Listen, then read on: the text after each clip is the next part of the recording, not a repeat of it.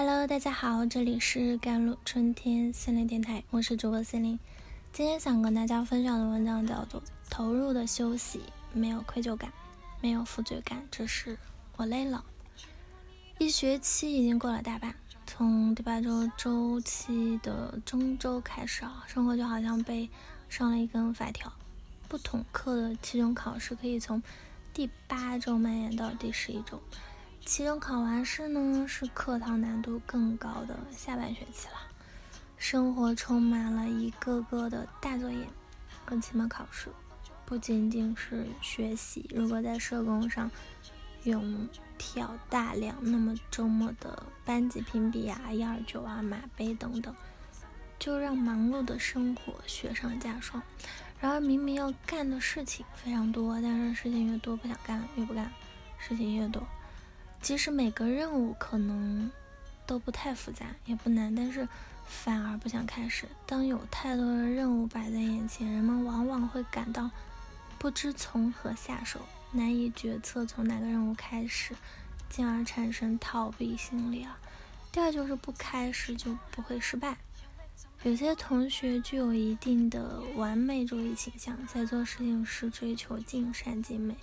每件事情都想尽可能做到最好，每个任务都会投入百分之百的精力，但是当面的太多的任务和出来的时候，就会觉得，嗯，在有限的时间内不可能把每件事都做到最好，或者无法达到心中令自己满意的及格线，包括产生对失败的恐惧啊和挫败感。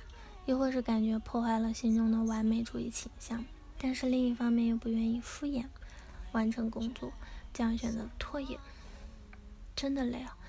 当然，其实最重要的原因就是承认自己真的累了，需要休息。大量的任务和压力可能导致人们感到疲劳以及倦怠感嘛。一件事情做完了，还有下一件事；做完这个实验，还有下一个。文章改完一稿，还有下一稿，甚至后半学期已经没有假期了。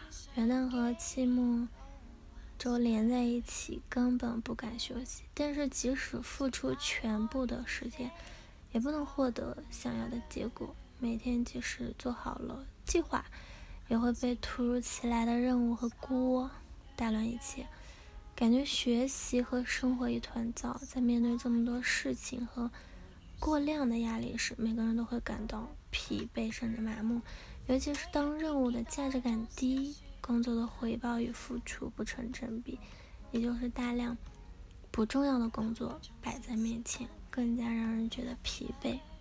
而且部分人群可能更倾向于寻求及时的奖励，而非长期的回报的。如果一件事可以见的回报在很久未来，短期内都看不到收益。那么人们也可能会拖延，不想开始。就比如，当立下一个减肥啊或者背单词的 flag，但是想到可能需要坚持几个月才能有所改观，瞬间感觉不如从明天开始。尤其是对于有过去的失败经历，那么我们有什么办法应付这些多任务吗？嗯，首先要学会拒绝啦。第一步就是学会拒绝，从根本上解决多任务的问题。无论是日常生活还是职场工作，都需要有说不的勇气。乐于帮助他人、工作认真负责，都是我们的美好品格。但是每个人的精力都是有限的，都有自己的边界，也会有疲惫的时候。如果一件事让你感到了不适，你就应该勇敢地说不。这并不意味着我们无力或者不愿意不合作，而是一种自我保护。和时间管理的方式，事实上，学会拒绝可以帮助我们更好的专注于那些真正重要的事情，提高工作效率和生活质量。优先级的管理啊，另一个是优先级管理症错列了。当我们感到事情繁多且细碎，我们可以借助备忘啊、记事本的帮助啊，在纸上画下一个重要程度的紧急程度的坐标轴。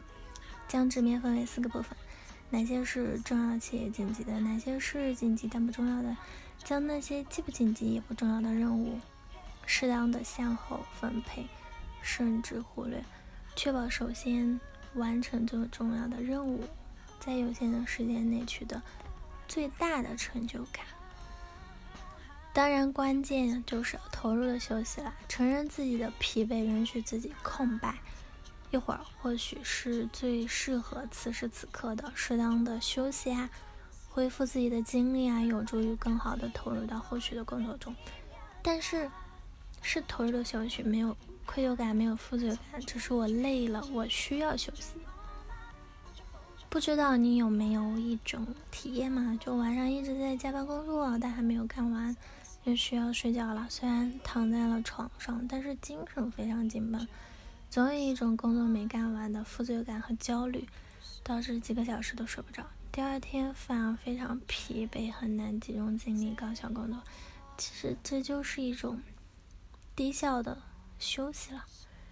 好了，以上就是今天的节目节目内容了。咨询请加我的手机微信号：幺三八。二二七幺八九九五，我是司令，我们下期节目再见。